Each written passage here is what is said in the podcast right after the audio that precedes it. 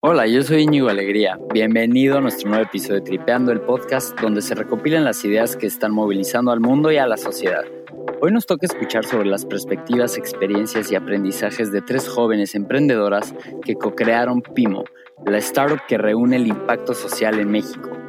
Pimo es una plataforma para conectar a empresas y personas que quieren contribuir a la sociedad con las mejores organizaciones, con las causas y los proyectos que generan un impacto social positivo. ¿Cuál es tu causa? Pimo te ayuda a ayudar. Y sobre todo en momentos de crisis como el actual, Pimo es el faro que conduce y canaliza nuestras buenas intenciones hacia maximizar el bienestar que puede generar nuestro granito de arena. Pimo quiere que ayudar y donar sea una decisión racional y convincente. Te presento entonces al team fundador. Ella es Fer Silva, encargada de procuración de fondos y marketing. Pimo es una startup que busca generar impacto social a través de la tecnología. Ella es Pau, COO y encargada de tecnología y proveedores. Para corroborar que realmente son organizaciones serias que están generando el impacto que están diciendo, ¿no? Y por último tenemos a Andy, CEO. Si ser un puente entre quien quiere ayudar y quien más lo necesita no es tan fácil, no existe. Este es el equipazo que quiere, con tu ayuda, cambiar al mundo.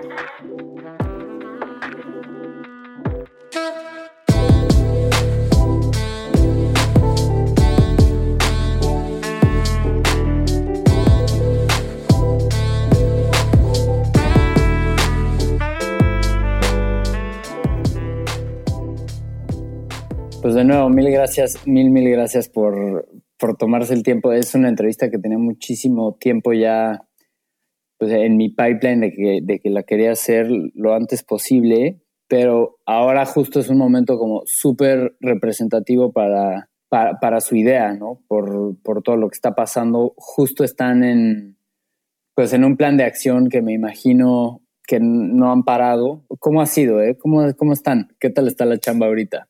Está muy dura, la verdad. Ha sido una tarea un poco titánica, pero ha estado pues, al mismo tiempo divertido, ha estado súper satisfactorio, pero pues cansadas.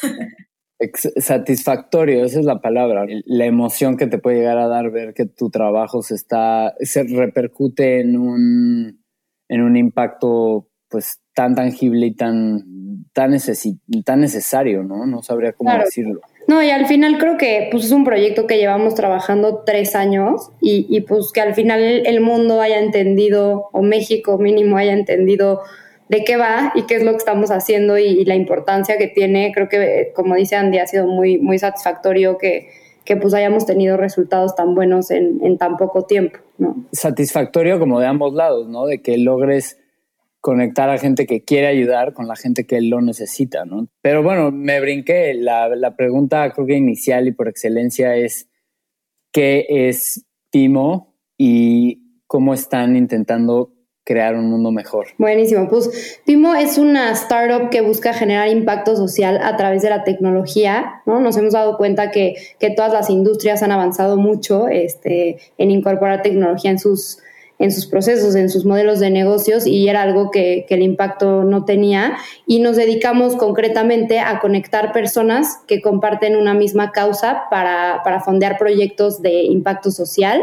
Sobre todo estamos enfocados en empresas, ¿no? O sea, hemos visto que, el, el crowdfunding tiene cierto límite porque tienes que llegar a cada persona y al trabajar con empresas, ¿no? Nosotros le llamamos community funding, más que crowdfunding, nos ha permitido este, fondear distintos tipos de proyectos eh, que están generando un impacto social y nosotros nos encargamos de encontrar estos proyectos, de fondearlos y de dar seguimiento y transparencia, que es súper importante en todo el mundo, pero sobre todo en México. ¿Y el fondeo es directo con empresas o también tiene una parte de que un individuo como yo eh, pueda hacer una aportación? O sea, sí tiene ambos lados, ¿no? Sí, sí tiene ambos lados. Este, digamos que el 90% de los donativos son de empresas, pero las personas pueden entrar y pueden donar al proyecto que quieran. Y también trabajamos mucho con empresas y los colaboradores que trabajan en esas empresas, ¿no? Como tipo Alfa Credit o Chévez Ruiz Amarripa, que hacen proyectos en los que dona la empresa y las personas. Entonces, eso nos ha permitido llegar como a, a un público mucho más amplio. Está cañón como quizá no en México la cultura de donar no está como tan presente, ¿no? O sea, sí en el cajero automático o en el súper que te dan la opción de donar centavos, ¿no? Pero ¿cómo, ve, cómo ven todo el, el, tema de filantropía en México? A lo mejor los grandes corporativos siempre lo hacen y eh, el teletón y demás, pero ¿no creen que transformar la cultura de los mexicanos de que logramos, logremos tener más constancia en nuestras acciones, en nuestras emociones altruistas y en nuestra filantropía. ¿Estoy en lo correcto o qué opinan de que deberíamos de, tener como un poco más de, presencia, ¿no? No nada más unirnos como en el terremoto, en huracanes y demás que nos, nos caracteriza a México y a los mexicanos ante el mundo cuando algo pasa, pero nos falta un poco, ¿no? En el día a día como que nuestra, nuestra ayuda debería ser un poco más constante, ¿no? Eso, eso siento, ¿qué opinan? Sí, yo creo que, como dices, no hay tanto esta cultura como de donativos en, en las personas como hay a lo mejor en otros países, no sé, como en Estados Unidos, por ejemplo, justo acabamos de leer un estudio que dice que el 90% de los donativos en Estados Unidos viene de personas eh, y en México es justo lo contrario, ¿no? O sea, Sí, literal, los donativos que tienen todas las organizaciones civiles en México, la mayoría viene de empresas. Entonces, creo que sí hace falta como esta cultura de las donaciones. Creo que en México hay mucho la parte de donar tu tiempo, ¿no? Como tú dices, cuando hay una emergencia como el temblor o lo que sea, somos muy rápidos para voluntariarnos todos. Este, en general, si tú le preguntas a los mexicanos cuántos trabajos de voluntariado hacen, muchísimos y en todos los niveles socioeconómicos, ¿no? O sea, la gente está acostumbrado a voluntariarse en equipos de fútbol, en las iglesias, en todos lados, ¿no? Pero en esta parte como de dar como aportaciones monetarias entre personas, no tanto. Y creo que tienen un impacto muy grande a veces este, estas donaciones que, que la gente como que no lo ve, ¿no? O sea, si tú te pones a pensar como, no sé, estos voluntariados muy típicos de construir casas o lo que sea, que son padrísimos y te dejan una experiencia increíble, cuando te pones a ver qué tan eficiente es que vaya un voluntario a qué tan eficiente es que dé como una transferencia monetaria para que alguien pueda construir esa casa y tal vez y generar trabajos, pues ahí se vuelve como un trade-off este, un poco interesante, ¿no? Entonces sí creo que hay que, o sea, sí falta como esta cultura en México de que pues no sé, o darse cuenta un poco que los donativos monetarios generan muchísimo impacto este, y pueden también cambiar vidas. Yo creo que algo también importante es que la gente cuando piensa en impacto social piensa que es como combustión espontánea, o sea, no, este, yo quiero dar una despensa, entonces doy dinero y la despensa aparece, pero hay como todo un equipo que tiene que estar ejecutando esos proyectos sociales y por eso es muy importante también los donativos. O sea, mucha gente te dice, no, pues yo te regalo mi tiempo, pero una casa no se construye en dos días, ¿no? Entonces creo que, creo que esa importancia de, de darnos cuenta que que hay personas que tienen que estar operando este, estos proyectos, haciendo mapeos este, y, pues poniendo mano de obra eh, y por eso, por eso sí creo que falta y, es lo que estamos tratando de hacer. No, y creo que en México principalmente la parte de por qué a lo mejor y los donativos monetarios son más bajos que en otros países, creo que también tiene que ver mucho con la confianza que muchas veces en México falta esa confianza de decir, oye, pues si yo estoy dando mi dinero para una organización, cómo estoy 100% seguro de que ese dinero realmente está generando un impacto y le está llegando al beneficiario a quien yo quiero que le llegue. Entonces, como que justo como que creo que ahí hay un área de oportunidad enorme en donde podemos como justo nosotros estamos súper concentradas como en dar esa transparencia y visibilidad en que realmente el impacto está llegando a donde se supone que tiene que llegar. Creo que es buen momento para entrar para entrarle a este tema. ¿Cómo, cómo le hacen ustedes para, para seleccionar las diferentes organizaciones que pueden recibir la ayuda que, ustedes logran eh, recopilar. Fer, sé que tú eres economista, entonces a lo mejor no sé, no sé Andy y Pau, pero eh, en economía sí nos enseñan como de alguna manera analizar económicamente este, o matemáticamente esta, el impacto e intentar maximizar el bienestar social de cada peso otorgado. ¿Cómo, ¿Cómo han ustedes asumido esta tarea y decidir qué problemas sí, qué problemas no y, qué organizaciones, ¿no? ¿Cómo, hacen justo este, este ejercicio que mencionabas ahorita, Pau, de, de, de transparencia para asegurarse que, se maximice ese bienestar social con los donativos? Pues mira, creo que hay como dos partes en PIM muy importantes. Una parte son como los proyectos que están operados por nosotros y tenemos los proyectos que están operados no por nosotros, sino como por terceros, que son estas organizaciones sin fines de lucro con las que nos aliamos. Entonces, como por la parte de cómo escogemos estas organizaciones, la verdad tenemos como un proceso de selección de estas organizaciones en donde evaluamos desde pues que estén bien constituidas, hacemos todo un due diligence en donde analizamos los estados financieros, distintos como documentos que se necesitan para corroborar que realmente son organizaciones serias que están generando el impacto que están diciendo, ¿no? Entonces, como que por ese lado, este, tenemos organizaciones de diferentes tipos que apoyan a diferentes causas, porque también la verdad creemos que en primer lugar hay muchísimas causas y nosotros decimos que cada persona tiene su causa, ¿no? Entonces a lo mejor a quien le apasiona el hambre, hay alguien más que le apasiona a lo mejor que todo el mundo tenga agua potable. Entonces como que obviamente tenemos que tener como que un, una amplia gama como para poder atacar todos estos problemas que existen y se tienen que resolver y al mismo tiempo que para el donante pues pueda, tenga la opción de donar al que más como que le pega al corazón. Entonces, como que tenemos por eso, como que por eso no escogemos simplemente un proyecto, sino que tenemos distintos y pues sí, todas nuestras organizaciones pasan como por este proceso en donde sí determinamos como que también están ayudando al beneficiario, si miden impacto o no miden impacto, hay como todo un proceso. Y en cuanto a los proyectos operados por nosotros, que por ejemplo en este caso es toda la entrega como de insumos médicos a los hospitales, etcétera, ahí pues la verdad hemos este hecho alianzas como con otros agentes que nos ayudan, como es, por ejemplo, Chévez Ruiz Amarripa o A.T. Kearney, que nos están ayudando justo a hacer este análisis, por ejemplo, de la maximización de los insumos, ¿no? ¿Cuáles son los insumos que más van a ayudar a los doctores a que no se contagien y cómo puedo hacer un plan para reducir los costos de esos insumos y con ese ahorro comprar todavía más insumos para más hospitales? Entonces, como que en esa parte como de maximización, la verdad creo que nos hemos aliado como con personas o instituciones importantes que nos han echado la mano por esa parte. Sí, igual eh, agregando por el lado de, de, todos estos proyectos que tenemos con ONGs, ¿no? Organizaciones de la sociedad civil, justo esa es la intención, lo que dices, Íñigo, cómo maximizamos el impacto de los recursos que tú estás donando y minimizamos tu riesgo de asociarte con una ONG que, que no haga las cosas tan bien.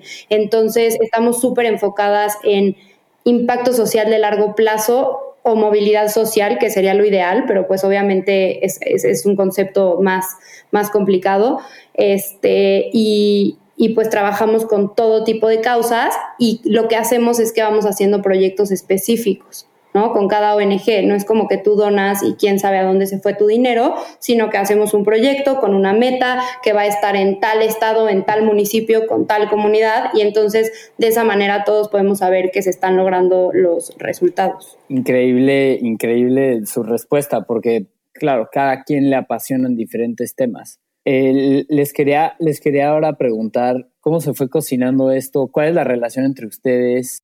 Pues la verdad es que nuestra historia yo diría que sí es una gran historia, pero la verdad es que todo empezó de una manera súper orgánica. Pau tenía este blog de impacto social que justo se llamaba Entrelazando México, en donde contábamos historias positivas de pues, gente que estaba haciendo cosas padres por México, entre ellas obviamente muchas organizaciones eh, de la sociedad civil, ¿no? Entonces esta fue como el primer encuentro con, con esta parte como de la filantropía eh, y por alguna extraña razón que nunca vamos a saber por qué fue, no sabemos si fue porque el nombre era como muy institucional o qué fue lo que pasó. Yo digo que era el logo, el logo se veía muy pro. Yo creo que sí, tal vez el logo, el nombre, no sé. El chiste es que cuando fue el temblor eh, este, del 19 de septiembre, pues empezamos a recibir un chorro de llamadas, mensajes en la página del blog, en la página de Facebook, este, en todos lados, en nuestros celulares personales y demás de gente que decía como, oye, estoy viendo pues el desastre, quiero ayudar, ¿no? De alguna manera, ¿qué hago?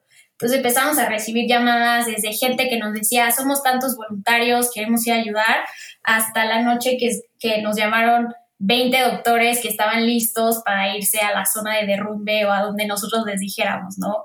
Entonces creo que aquí sí fue como un cubetazo de, agua fría. Este, justo le hablamos a, a, Fer, Pau y yo, y dijimos como, oye, ¿qué hacemos, no? Este, hay que pensar en algo porque mañana va a haber esta como explosión de solidaridad Sí, es el 19 de septiembre. Sí, o sea, literal, pues nadie va a saber ni a dónde ir, ni qué llevar, este, ni cómo ayudar, ¿no? Entonces creo que ahí sí tuvimos como esta, pues no sé si suerte o qué fue, de, de alcanzar a ver como el problema que se iba a generar al día siguiente.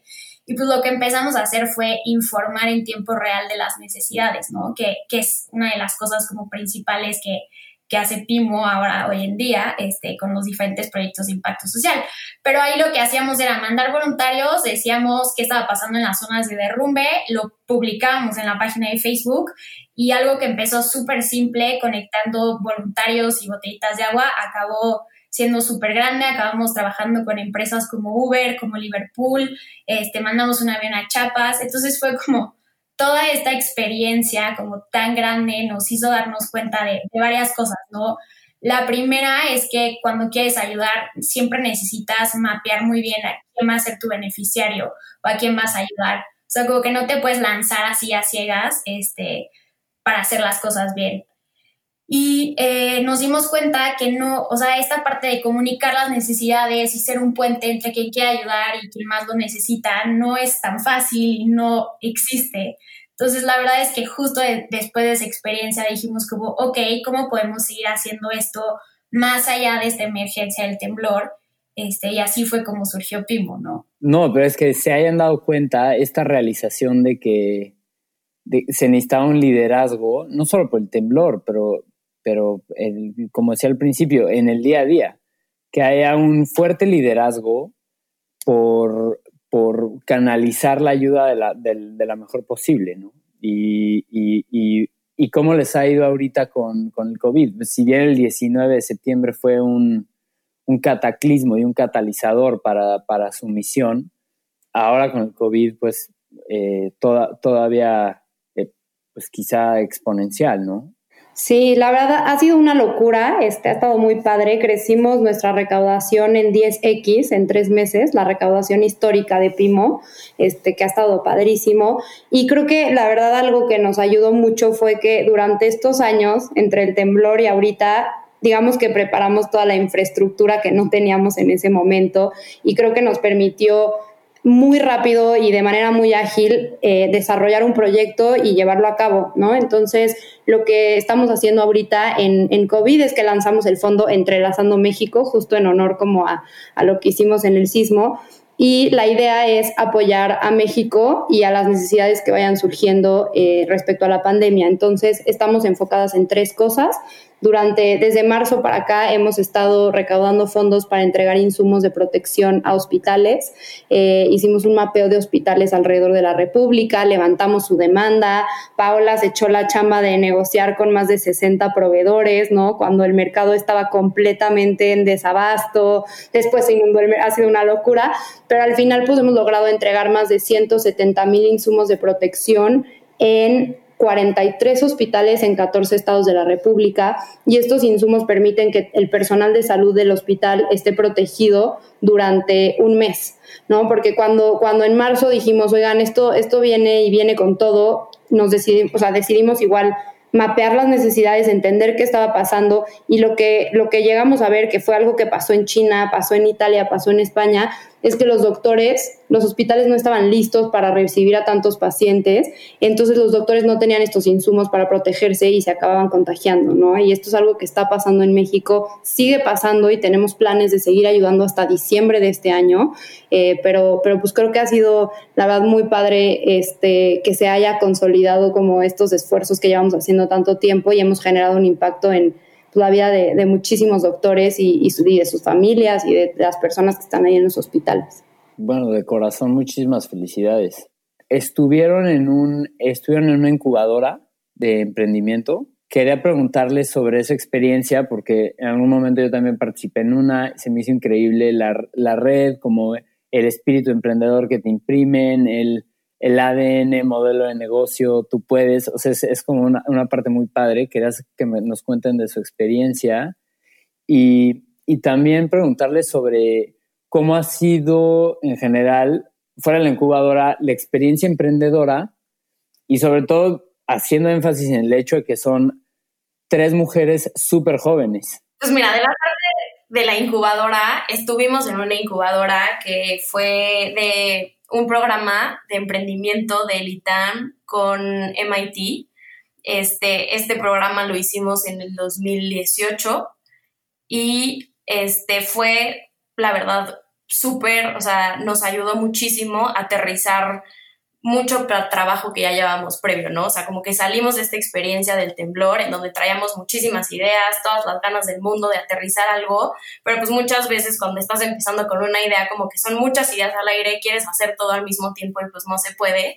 Entonces, entrando como este programa, la verdad, nos ayudó muchísimo a aterrizar modelo de negocios, cuál es como la estructura que va a tener como pues esta empresa, si queríamos ser empresa, si queríamos ser otra cosa, o sea, como que justo nos ayudó muchísimo como a plantar las bases de lo que iba a ser Pimo desde misión, visión, valores, cosas que seguimos como hoy en día para dictar el camino al que seguimos. Entonces, la verdad, no sé, la incubadora creo que nos sirvió muchísimo, o sea, creo que Pimo se aterrizó gracias como a estar en ese programa y creo que también te sirve muchísimo estar con gente que trae las mismas ganas que tú de hacer cosas, ¿no? Entonces como que se genera como que esta bolita de nieve que va creciendo de esas ganas que pues tú tienes, a lo mejor y a veces te cansas, pero como que vas acompañado de más gente con esas ganas. Entonces como que por esa parte creo que es una súper experiencia. Sí, creo que, que, es una buena introducción al ecosistema emprendedor, ¿no? O sea, todos los mentores que vas, que vas teniendo al final pues son VCs, ¿no? Fundadores de empresas muy exitosas. Pimo se ha construido mucho a base de grandes mentores que nos han, que nos han empujado, que nos han presionado y que nos han, bueno, que han creído en nosotros. Pues creo que eso está padre y, y hemos estado en otros procesos de aceleración. Creo que ya llega un punto donde donde ya es un poco repetitivo, pero para empezar sí se me hace una, una, gran, una gran idea, sobre todo cuando vienes de backgrounds tan distintos como, pues no sé, Andrea y yo somos itamitas, entonces en el itam no te enseñan esas cosas, Pau es del TEC, entonces sí tenía más la vena emprendedora, pero creo que fue muy bueno para nosotros adentrarnos a este mundo de, de las startups y del crecimiento exponencial y, y, demás. Y también de, de la otra cosa que preguntabas, ¿no? De ser emprendedoras y ser mujeres, creo que sí ha sido un reto, sobre todo porque estamos en, impacto social. Entonces, la verdad es que es complicado que, pues sí, o sea, suena feo, pero que a veces te tomen en serio, ¿no? Cuando dices, oye, es que traigo un emprendimiento y es de impacto social, como que el mundo emprendedor dice como, no, o sea, si no estás aquí para hacer maximización de utilidades y solo negocios, como que no te creo, ¿no? Eh, eh, muchas veces, y digo, nos lo han dicho en mil veces, como que, oye, no, es que solo son niñas con buenas intenciones, ¿no? ¿Por qué vamos a, o sea, por qué voy a confiar en, en ustedes? Y al final, este, pues lo que nos hemos dado cuenta es que eh, o sea, el, el, emprendimiento social en México creo que todavía le falta un largo camino por recorrer. O sea, creo que en otros países como Inglaterra este, o Canadá, por ejemplo, está un poco muchísimo más aceptado, ¿no? Que aquí en México. Entonces sí, sí hace falta como creo que sí romper un poco como este tabú de decir, oye, no porque me estoy eh, enfocando en temas sociales, porque creo que es importante, significa que no puedo tener un modelo de negocio sólido. Entonces, creo que ese ha sido como el reto más, más fuerte para nosotros, pero, pues ha sido muy divertido. Justo cuando estuvimos en la incubadora nos dijeron que de del total de emprendimientos en México, el 8% era, era de mujeres.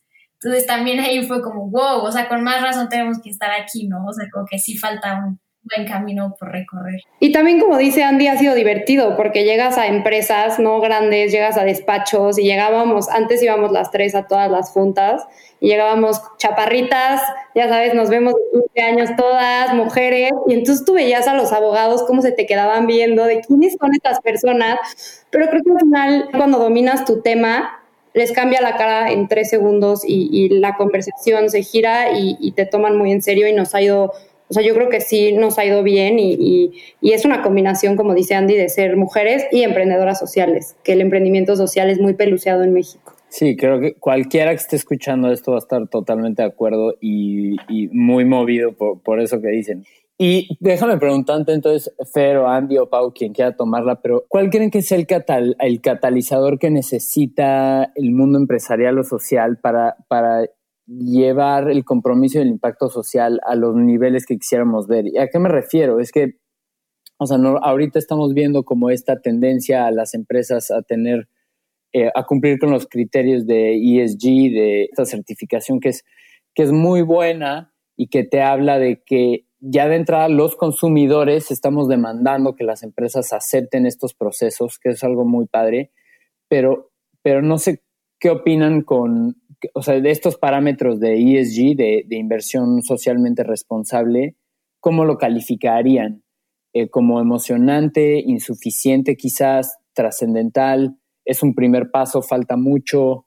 Em, ¿Y qué nos falta? ¿Qué nos falta para, dar el siguiente paso? Porque creo que estarán de acuerdo conmigo que por lo que, por lo que ahora se está asumiendo, pues es un, es, es un buen inicio, pero no es suficiente. Claro, justo, justo cuando dijiste todos estos adjetivos, yo pensé emocionante, pero insuficiente. O sea, creo que, creo que al final está muy bien este, toda esta parte de inversión de impacto. Justo mi tesis es en, temas de bonos verdes, ¿no? Y, estoy muy emocionada de lo que viene porque se va validando rapidísimo, ¿no? Todos los fondos muy grandes del mundo como BlackRock ya están súper enfocados en eso, pero al final del día es, es el porcentaje más alto de inversión como basada en valores es, en temas de sustentabilidad, que es importantísimo, pero también falta la parte social, ¿no? Entonces yo te diría que, que todavía hace mucha falta. Este, creo, que, creo que nos emociona mucho a las tres que, que las presiones del mercado se están viendo cada vez más fuerte, ¿no? Que los consumidores estamos exigiendo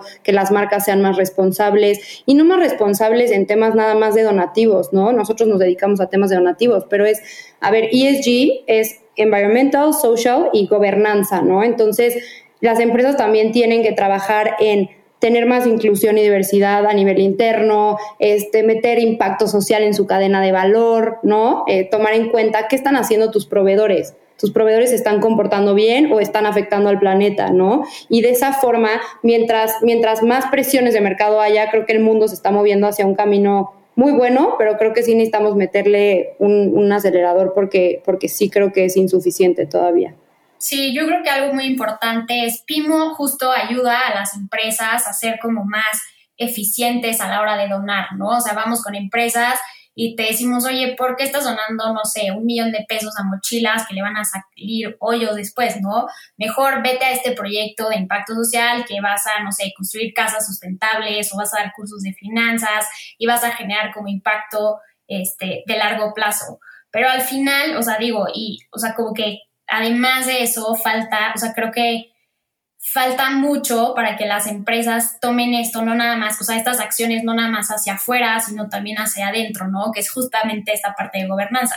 Y al final los consumidores, pues, o sea, creo que cada vez somos este, más exigentes con las propias empresas y tampoco somos tontos, ¿no? O sea, como que sabemos perfecto darnos cuenta cuando las empresas nos mienten y quieren hacerse ver bien, pero sabemos que por atrás están haciendo cosas horribles. Entonces creo que sí estamos llegando a, un punto en donde la presión de mercado de los consumidores sí está llevando justamente como a las empresas a tomar acciones muchísimo más sustanciales y de largo plazo en esos temas, que creo que es muy bueno.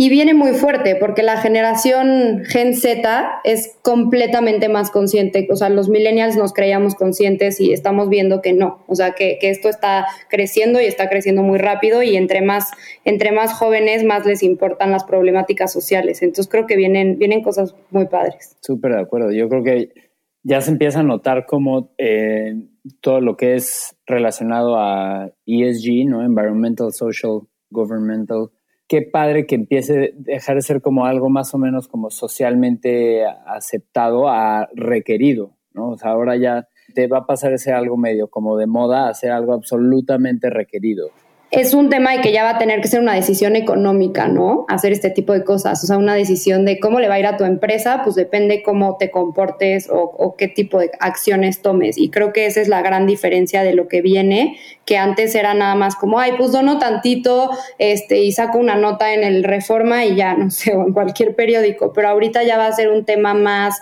que se va metiendo más al ADN de las empresas, al ADN de los inversionistas, ¿no? El, el inversionista millennial que ya está creciendo. Sí, y otro factor importante es que también creo que la presión no únicamente viene del consumidor, sino de los propios colaboradores dentro de las empresas, que eso creo que todavía le mete como que muchísimo más presión a las mismas empresas de no solamente quedar bien hacia afuera, sino que por adentro también se les está exigiendo como esa, pues sí, esa seriedad en cuanto a temas de sustentabilidad sociales, etcétera. Va a estar muy interesante cómo se va desenvolviendo esto, pero hay jugadores clave, piezas del ajedrez que se están pasando a este bando, eh, ¿no? Por ejemplo, mencionabas BlackRock, Larry Fink, que ya decidió solo tomar posiciones en empresas que cumplan con los certificados. Entonces está padre que ya este puente se está construyendo del lado de los líderes del negocio y del lado de la demanda. Yo siento que todavía el de la demanda, o sea, de la demanda de nosotros los consumidores, a lo mejor nos falta un poco más de, de, responsabilidad y conciencia, pero bueno.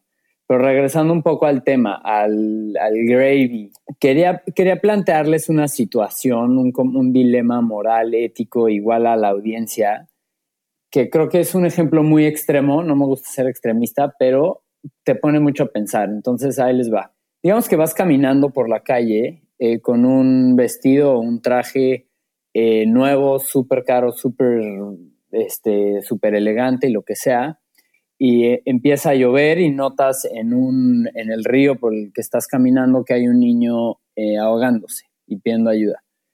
En ese momento tú tienes que tomar la decisión de tirarte al agua y pues echar a perder tu, tu traje o tu vestido y salvar al niño o eh, pues seguir caminando y, y, cuidar, a tu, cuidar tu pertenencia, ¿no? Entonces digamos que yo escojo, digo, no, sabes que es nuevo. Bueno, eh, es, decides seguir caminando por, por miedo a estropear eh, esta posesión material.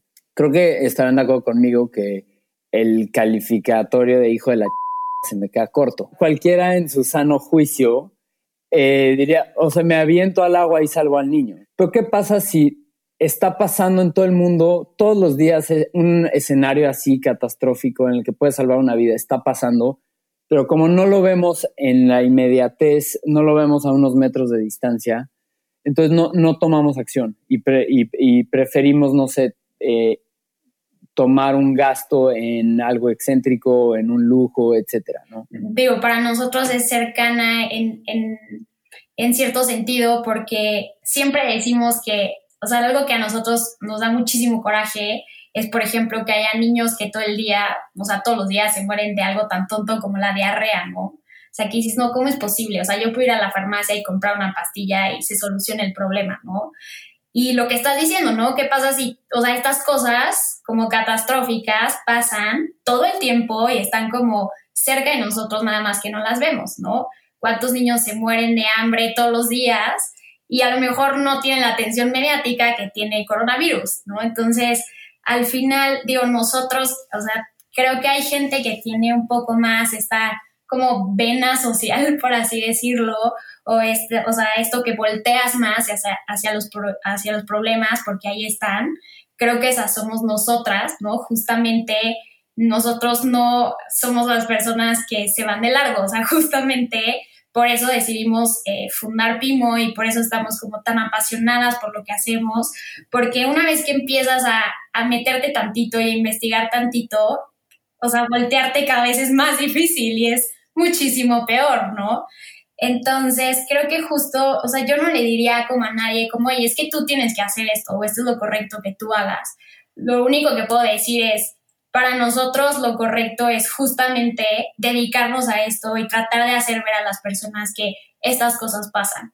Y ya que la gente decida, pues, qué va a ser, ¿no? En esta historia, quién quiere ser, y pues que esté tranquilo con su conciencia a mí me, me, fascina, en serio me encanta su rol, que, o sea, que mucha gente pues no, quizá no te enteras o te haces de la vista gorda de que el niño se está ahogando en el río, manteniendo esta analogía, ¿no? Pero que existan iniciativas como, Pimo y personas como ustedes, Andrea, Andy, Pau y Fer, que alcen la voz, ¿no? Que alcen la voz y digan, oye, este, mira lo cool, mira las cosas cool que podemos hacer con, con un donativo tuyo, ¿no?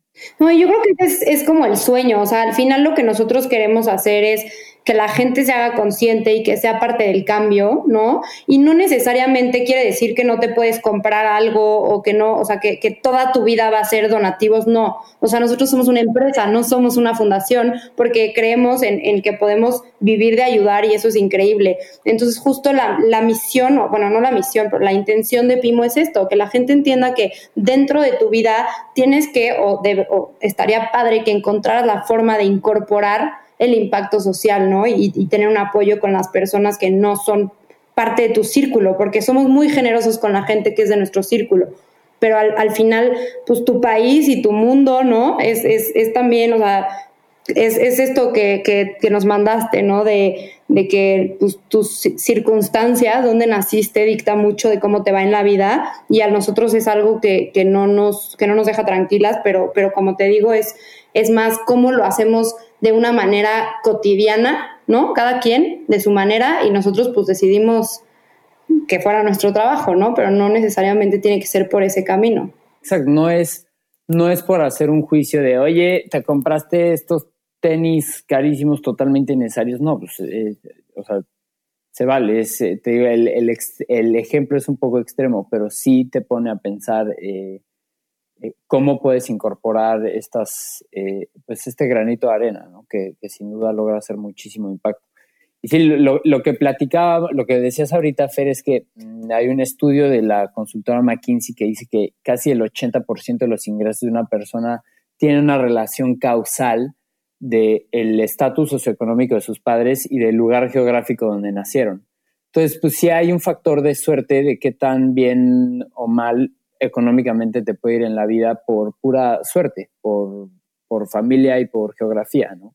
Entonces, una vez que asumes eh, el factor suerte en tu vida, pues es una invitación a, la humildad, a decir, ok, eh, he, tenido muchos, muchas bendiciones que no del todo quizá me merezco, ¿no? O sea, que a lo mejor fueron suerte y eso quizá te pueda mover un poco a o sea, hacer este proceso de... Como querer regresarle algo a la sociedad, ¿no? Un poco, de decir tantas cosas buenas que yo quiero regresar al mundo.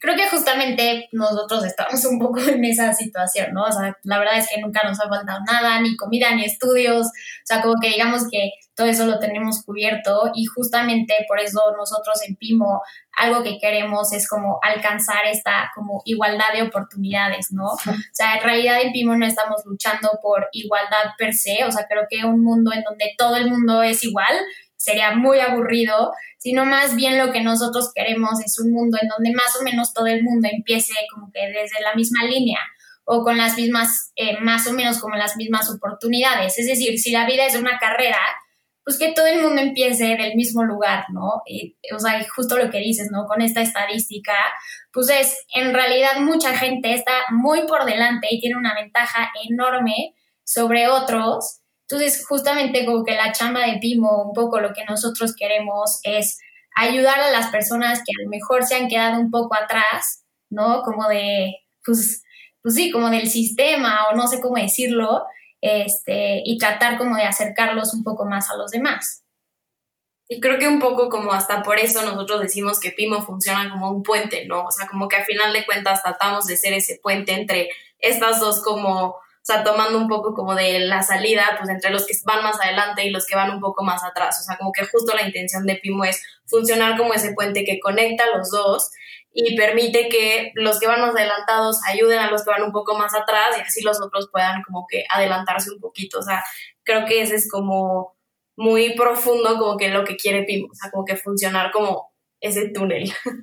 ¿Cómo sería el mundo en el cual la misión y visión de Pimo son, se cumplen a rajatabla? El mundo utópico según la visión y misión de su empresa como que nos imaginamos a Pimo como este ecosistema de impacto social en donde todo el mundo que quiera ayudar puede llegar a este lugar, ¿no? Seas una comunidad, seas una empresa, seas personas, como que te puedes trepar aquí, este, y nosotros lo que hacemos es tratar de eficientar la forma en que los recursos se mueven como a estos proyectos sociales, que al final lo que nosotros queremos es que generen soluciones de largo plazo y al final pues esta movilidad social, ¿no? Que al final yo creo que todo el mundo quiere que pues sus hijos les vaya mejor que a los padres, ¿no? Este, creo que es algo que por, no sé, las últimas décadas como que no se ha cumplido, ¿no? Como esta promesa de la globalización, hasta el propio Estados Unidos como que le está sufriendo mucho, ¿no? Esta parte como de los ingresos estancados, la gente está como inconforme. Creo que en México esta situación ha permanecido así por demasiado tiempo entonces, como que nosotros, digamos que queremos poner como esta situación de mercado eh, entre, pues sí, entre los diferentes actores que pueden ayudar como a que la filantropía, por así decirlo, sea mucho más eficiente. Yo también agregaría que, que otra vez, o sea, esto es algo que, que está muy, muy en las raíces, en el ADN, el ADN de Pimo, que es que sea una decisión racional ayudar, o sea, que sea algo que te haga sentido, que sea lógico, que te agregue valor para tu negocio, para tu vida personal. Siento que muchas veces la gente ayuda por compromiso, por culpa. No, o sea, la intención de Pimo no es esa y no es hacer sentir a nadie culpable o, o no es aquí tratar de jalar a todo mundo, sino que realmente el mundo llegue a un punto en el que en el que sea una decisión de tu vida completamente racional y completamente lógica. Andy, y con, y, con, y con todo lo que decías de este mundo utópico, pues como que me, me suena mucho a educación, ¿no? O como que el modo que describías en la situación o las relaciones y los contextos que describías, ¿no te brinca mucho la palabra educación en, en esta ecuación? Es como, sí, muy lógico pensar en eso, pero creo que hay muchos más, o, sea, hay otros temas este, más allá, ¿no? Desde servicios básicos de la vivienda, que hay gente que no tiene, este, desde propia alimentación, ¿no? Hay varios estudios que dicen que la ingesta de calorías cuando tienes, no sé, de meses a cinco años, cambia muchísimo tu desempeño cuando creces, este, no sé, o sea, la verdad es que son muchísimas cosas, este, que, que al final crean como estas diferencias, eh, que es como que lo que nosotros justo queremos como pues tratar de evitar, ¿no? Este, pero sí, o sea, creo que educación es una, es una gran parte. Sí, también yo creo que es un, o sea, yo creo que una palabra importante sería oportunidades, ¿no? O sea, porque educación, la educación es muy importante, pero, pero también si hubieran ciertas oportunidades para las personas distintas a una educación como la conocemos tradicional, no sé, yo estoy diciendo pero yo creo que es un tema de, oportunidades distintas en el contexto en el que está cada persona. Eh, niñas, iba pasando a, como una pregunta de, conclusión que, a ver, les quería dejar a, cada una, no sé, eh, cada quien tome la que sea, pero que la primera sería cuáles son sus hábitos, los hábitos más importantes que no, o sea, que, no cambian por nada, que cuidan, que intenten cuidar y fortalecer siempre como emprendedoras o como personas. La primera es hábitos, la segunda es cuál es la tecnología o el invento de reciente creación que más les emocione para el futuro, que más bien le pueda traer a la humanidad. Y la tercera, sus recomendaciones de libros, blogs o podcasts favoritos. Pues, por ejemplo, en la de hábitos, que es el siguiente, yo la tomo, creo que el hábito que, o sea, no sé, más importante, creo que es siempre seguir aprendiendo. O sea, como que creo que si te quedas con llegar hasta un punto de que pues hasta aquí ya supe, como que siempre vas a ir atrasado. Entonces, como que creo que siempre aprender, siempre seguir leyendo, investigando, o sea, como que creo que eso es lo que te mantiene hasta con el cerebro activo, que sepas como que hacia dónde va el mundo. Creo que ese es el primero. El segundo creo que es algo súper, hasta allá de pimo interno, tenemos una regla literal que se llama no festering, en donde literalmente cuando algo te molesta, desde en una junta, en un, lo que sea, como decirlo, de, oye, la verdad me molestó que hicieras tal cosa, desde el primer momento en el que pasa. Entonces creo que esa es una regla que empezó como en Pimo y creo que todas la hemos aplicado en nuestra vida personal también, porque sirve muchísimo como para solucionar los problemas. Creo que hasta mucha gente nos dice, oye, tantas mujeres y no se pelean. Y pues de hecho no, la verdad nos llevamos súper bien y creo que una de las razones es por esa regla como de, pues si algo te molesta, decirlo, hablar las cosas de frente y no pasa nada. Sí, me recuerda el libro de Principios de Ray Dalio que es, una, es un eje cultural en su empresa eh, que ser brutalmente honesto, brutalmente al, grado de, y, y, va de la mano con no te tomes nada personal. Y yo quiero agregar que Paola aprendió a programar, y por eso dice siempre aprender, ella aprendió a programar en chats con hackers de Bangladesh y ella hizo nuestra plataforma sin saber nada de programación y diseño web. Así que la voz de, la experiencia. Bueno, hábitos, palomeado, increíble, y súper, súper, súper buenos. Em, ¿quién, ¿Quién va? Chance la, la tecnología o, los, o las recomendaciones. La verdad, a mí en lo personal, una tecnología que me emociona mucho, pero no, no estoy segura que sea la que más bien va a traer a la humanidad, es virtual reality. Creo que, o sea, no sé, me encanta como lo que, lo que se puede llegar a hacer con, con eso y me da mucha emoción. Algo que me genera muchísima curiosidad, pero la verdad es que no sé mucho del tema, son las computadoras cuánticas se me hace que está súper interesante lo que se puede llegar a hacer con eso y creo que va a ser como, pues sí, como un siguiente paso para, la humanidad, o sea, de lo que hemos visto que puede hacer una computadora hasta hoy y lo que va a pasar después, este, creo que está súper interesante.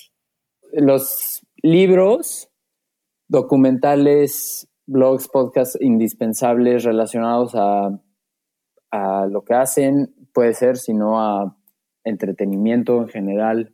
Ok, em, pues mira, de libros, yo creo que el, último que leí que, me encantó se llama Never Split the Difference y es como de técnicas de negociación, pero tipo FBI, pero para negocios me encantó.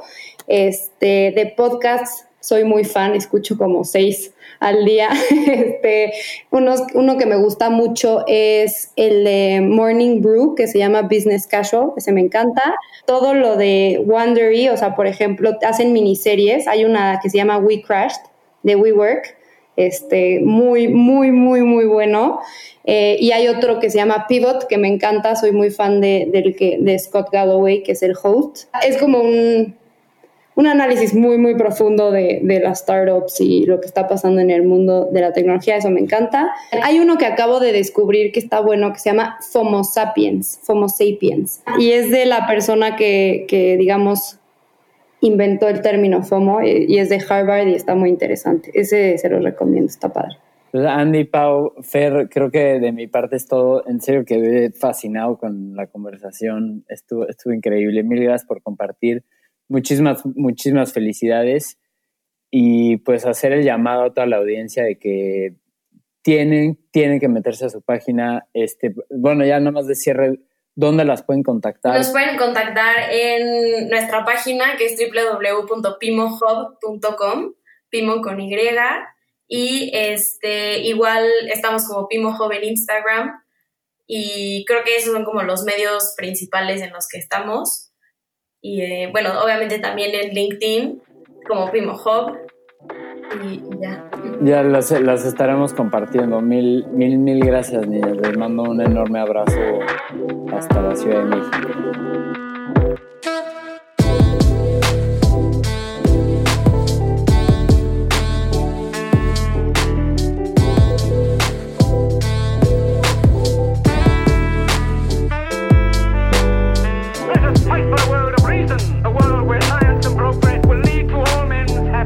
Crystallized imagination. I have my mind. The mind needs books like a sword needs a weapon. Artificial intelligence could spell the end of the human race.